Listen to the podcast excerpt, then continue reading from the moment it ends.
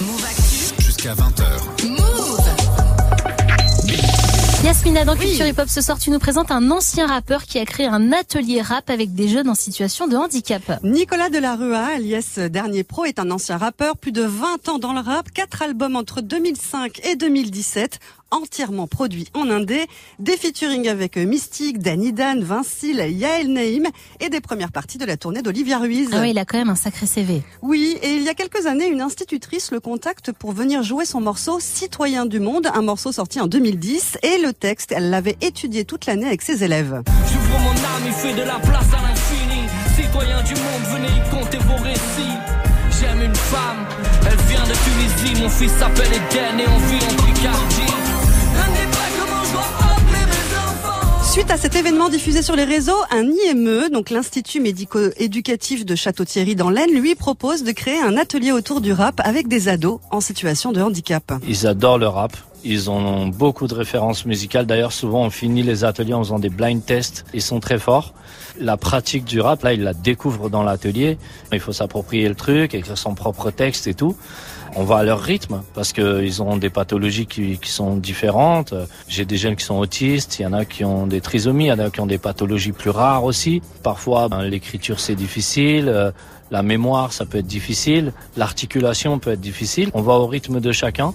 Il y a un moment que j'adore, c'est quand ils mettent le casque sur les oreilles et qu'ils entendent leur voix. On voit les yeux qui s'écarquillent et ça c'est toujours un moment ouf quoi. L'atelier s'appelle Andy Rap. Nico met donc à profit tout ce qu'il a appris avec le hip-hop au service des jeunes, de l'écriture à l'enregistrement et au tournage du clip. En fait, je pense que le rap, c'est une musique qui se prête beaucoup à ça parce qu'elle est abordable pour tout le monde.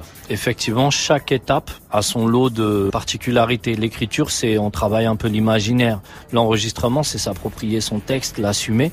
Et le tournage du clip, c'est son corps dans l'espace, l'image de soi. Chacune de ces étapes, il les traverse avec moi. Parce que justement, grâce au hip-hop, j'ai touché au son, j'ai touché à l'image, et je sais faire tout ça. Je suis le seul intervenant. Donc il y a un vrai aussi lien de confiance qui se crée, ce qui leur permet à eux de se lâcher aussi plus facilement. On conclut en général en fin d'année par un spectacle où ils chantent le titre devant le- leur famille. Eux, ils me disent tout le temps, on est des stars. Voilà.